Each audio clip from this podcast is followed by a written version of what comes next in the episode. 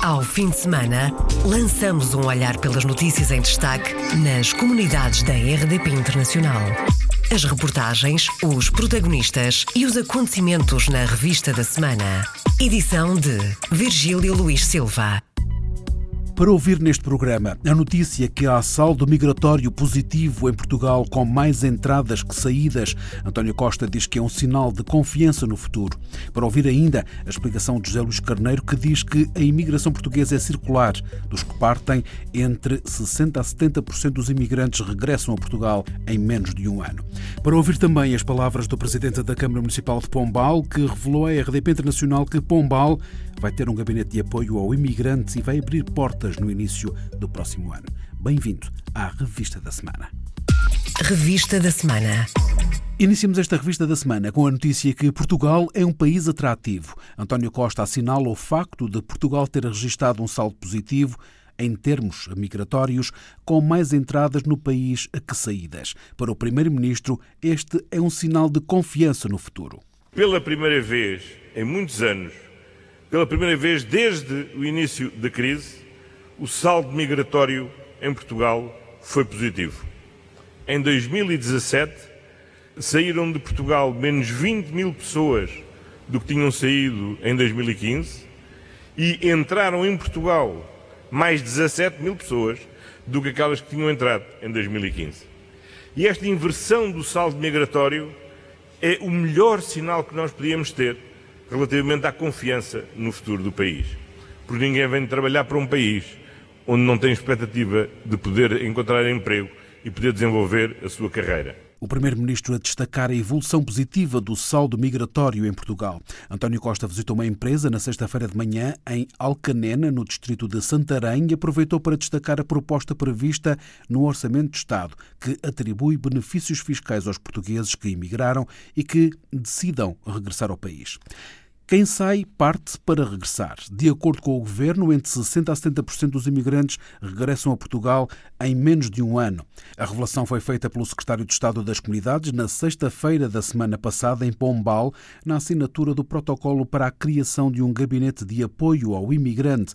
Já são 144 no país. José Luís Carneiro explica que, hoje em dia, o movimento de imigração é circular, volta ao ponto de partida e explica também que, com a diáspora, aumenta a exportação e a promoção do país.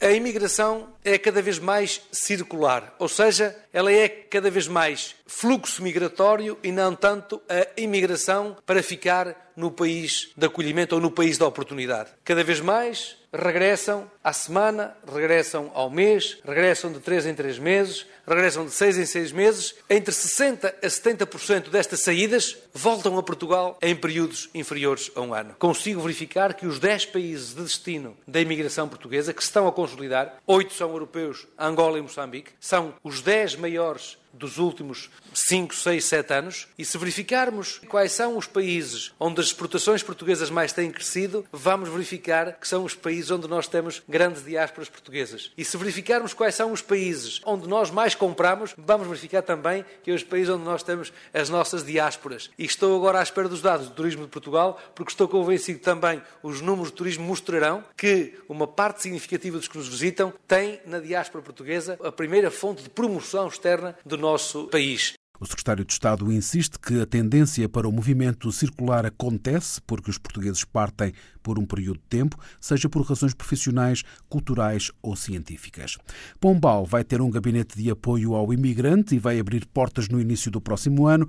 O anúncio foi feito à RDP Internacional pelo presidente da Câmara Municipal de Pombal, que na sexta-feira da semana passada assinou um protocolo com o secretário de Estado das Comunidades com vista à criação deste gabinete. Uma estrutura importante para uma região que tem milhares de imigrantes no mundo, sublinha Diogo Alves Mateus. Pombal é um conselho que tradicionalmente tem milhares e milhares de compatriotas fora do nosso país e, portanto, ter um gabinete dedicado a quem está temporária ou mais eh, duradouramente fora do nosso território, a acompanhar, a explicar e a auxiliar o conjunto dos serviços eh, administrativos e outros que interessem aos nossos compatriotas, é com certeza da maior utilidade para a região, para o nosso Conselho, mas essencialmente para aqueles que precisam deste trabalho mais direcionado e personalizado para ultrapassarem as dificuldades administrativas que a sua condição de cidadão lhes dá, mas também os obriga, de certa forma. Milhares de imigrantes de Pombal no mundo e muitos têm investido em Pombal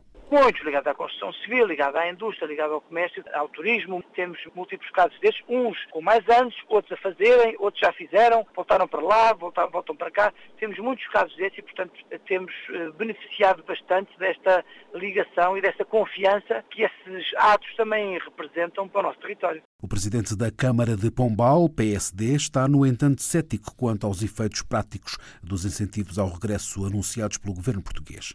Sobre o regresso, eu sou um bocadinho cético, porque não creio, com aquilo que tem sido publicamente discutido, que sejam essas condições que possam, de alguma forma, fazer um regresso antecipado dos nossos imigrantes. Há uma coisa que nós sabemos, os portugueses gostam da sua terra e, por muito bem que possam estar em muitos pontos do mundo, do modo geral, gostam de regressar a Portugal. E isso eu não tenho dúvida nenhuma que acaba por acontecer com mais ou menos incentivos, acaba por ser uma fatalidade, digamos assim, do bom português. Quanto às oportunidades de investimento no Conselho, Diogo Alves Mateus diz que há várias opções. Temos casos em que há oportunidades ligadas ao turismo, à exploração de património público, também ligadas à construção civil, há o desenvolvimento de projetos mais tradicionais no âmbito do comércio ou da, indústria e, portanto, também o nosso Gabinete de Apoio ao Investidor, que está criado na senda de um conjunto de ofertas direcionadas para características muito particulares que possam existir com os diversos interlocutores que procuram o município, temos vindo a dotar-nos de meios para poder dar respostas específicas e ter pessoas particularmente preparadas para corresponder às necessidades de quem nos procura em Pombal. Diogo Alves Mateus, presidente da Câmara de Pombal, em declarações à RDP Internacional sobre a formalização da criação do Gabinete de Apoio ao Imigrante, que teve lugar na sexta-feira da semana passada. França, Luxemburgo, Alemanha, Suíça, Canadá e Brasil são os destinos de imigração por excelência dos naturais de Pombal. Não chegam a mil os portugueses que imigraram para os Estados Unidos no ano passado, uma diminuição que contrasta com o aumento de 17% em 2016. Carlota Moura Veiga explica que são habituais as variações da ida de portugueses para a América houve uma diminuição do número de entradas de portugueses nos Estados Unidos em 2017. Quando nós olhamos para a série temporal que analisamos, ou seja, desde 2000 até 2017, os números variam sempre todos os anos, ou seja, não é como noutros países da Europa, por exemplo, que nós podemos dizer que há uma tendência crescente ou decrescente, não. É um valor que acompanha, ou que tem acompanhado normalmente, o número total de entradas de estrangeiros neste país. O que nós sabemos é que a imigração portuguesa para os Estados Unidos, tal como para o Canadá, já não é tão preeminente como era nos anos 60, anos 70. No entanto, ainda são valores muito substantivos, perto dos mil por ano no número de entradas. Vivem cerca de 148 mil portugueses neste país. Sabemos que é uma imigração que ainda é muito importante, mas que já não é o que era há 40, 50 anos atrás.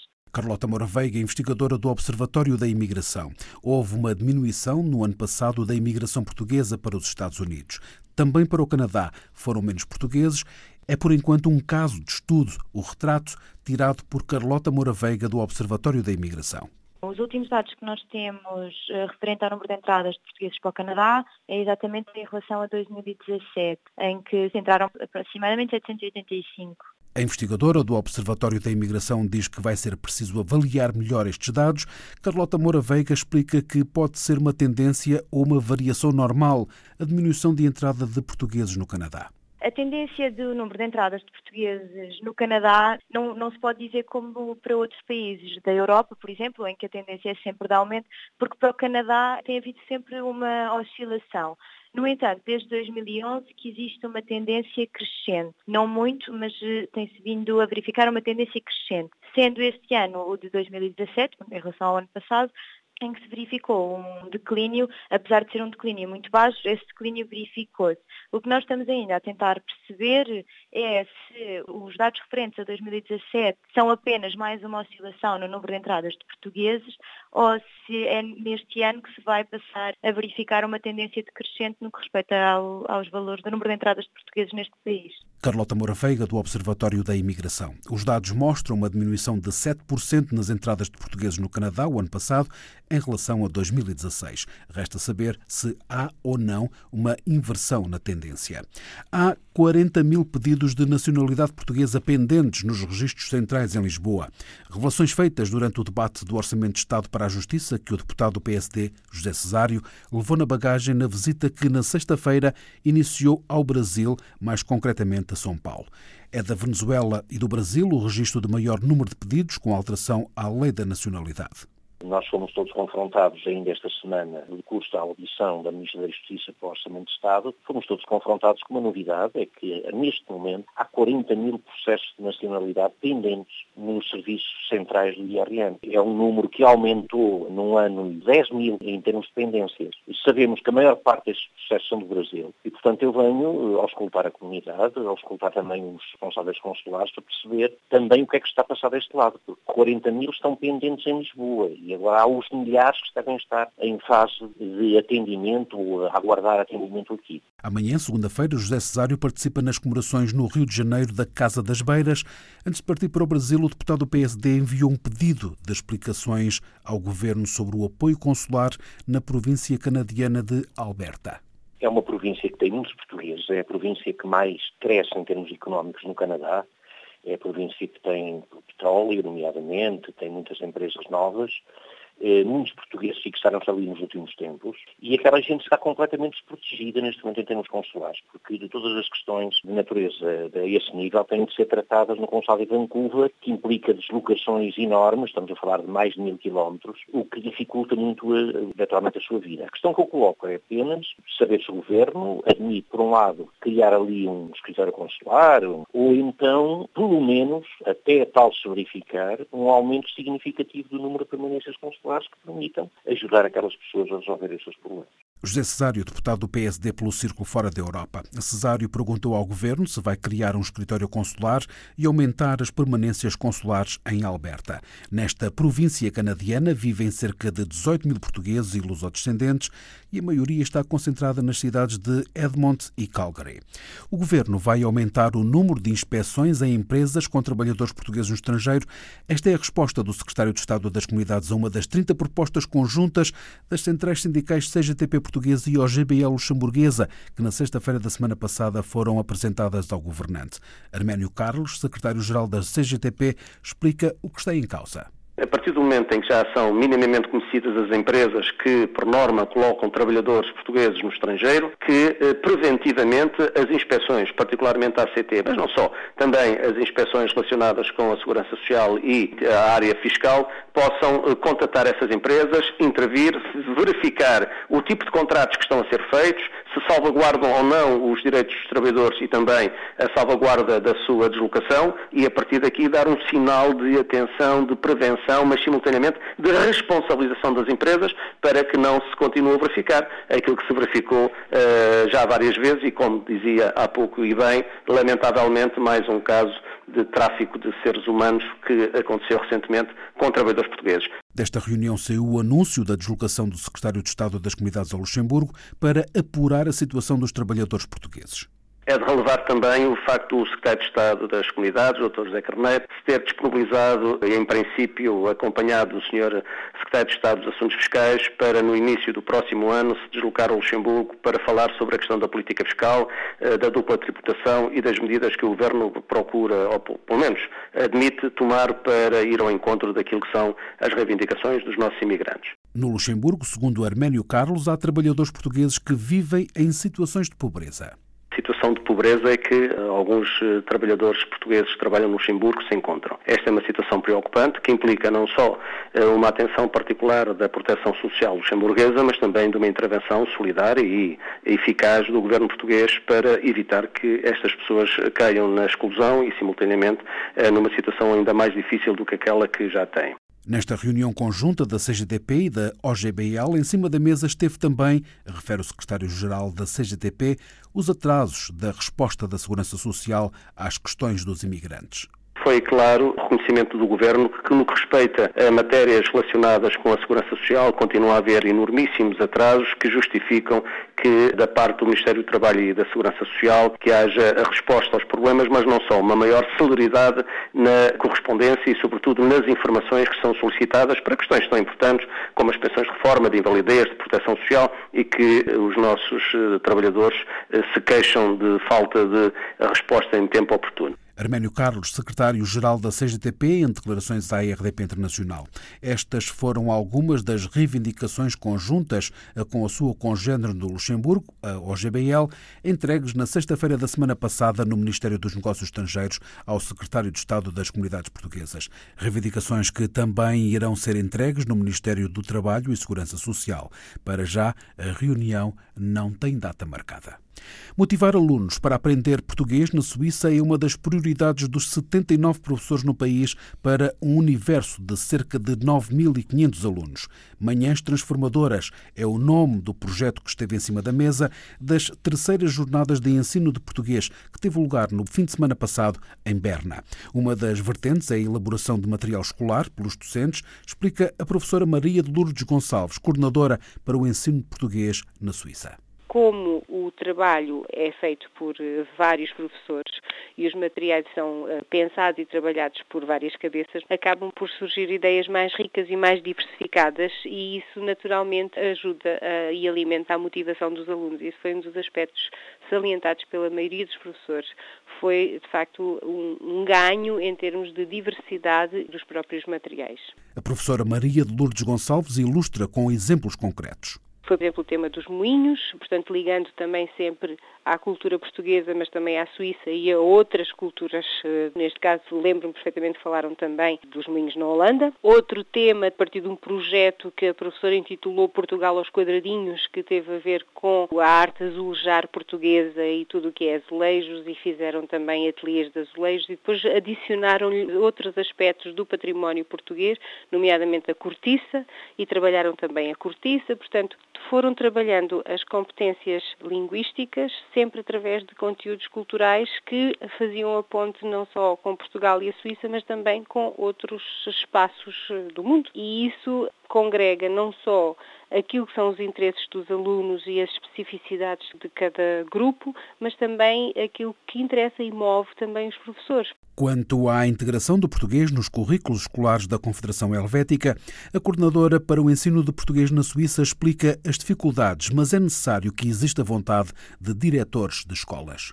Podem existir eh, casos pontuais em que a vontade dos diretores de algumas escolas, onde haja um número significativo de alunos de origem portuguesa, possa realmente integrar no currículo o português. De outro modo, parece-me muito difícil, porque estamos num país cuja realidade são 26 cantões que funcionam com autonomia e, portanto, são 26 pequenos países. Se formos verificar, as línguas é exatamente aquilo aquilo que não está definido. E não está definido porque é um ponto muito sensível aqui na sociedade suíça. Porque existindo quatro línguas, parece-me que a integração, como nós a concebemos, integrado no currículo de aprendizagem, será um bocadinho uma ideia utópica, porque se formos ver, por exemplo, em Basileia têm 48 línguas de herança. Ora, por que é que vão integrar português e não integram todas as outras?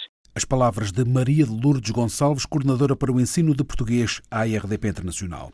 O valor da história, da imigração e da cultura são fundamentais para a defesa dos direitos humanos. A afirmação é de Manuel Dias, do Comitê Aristides de Sousa Mendes e membro do Conselho Científico e de Orientação do Museu da Imigração em Paris.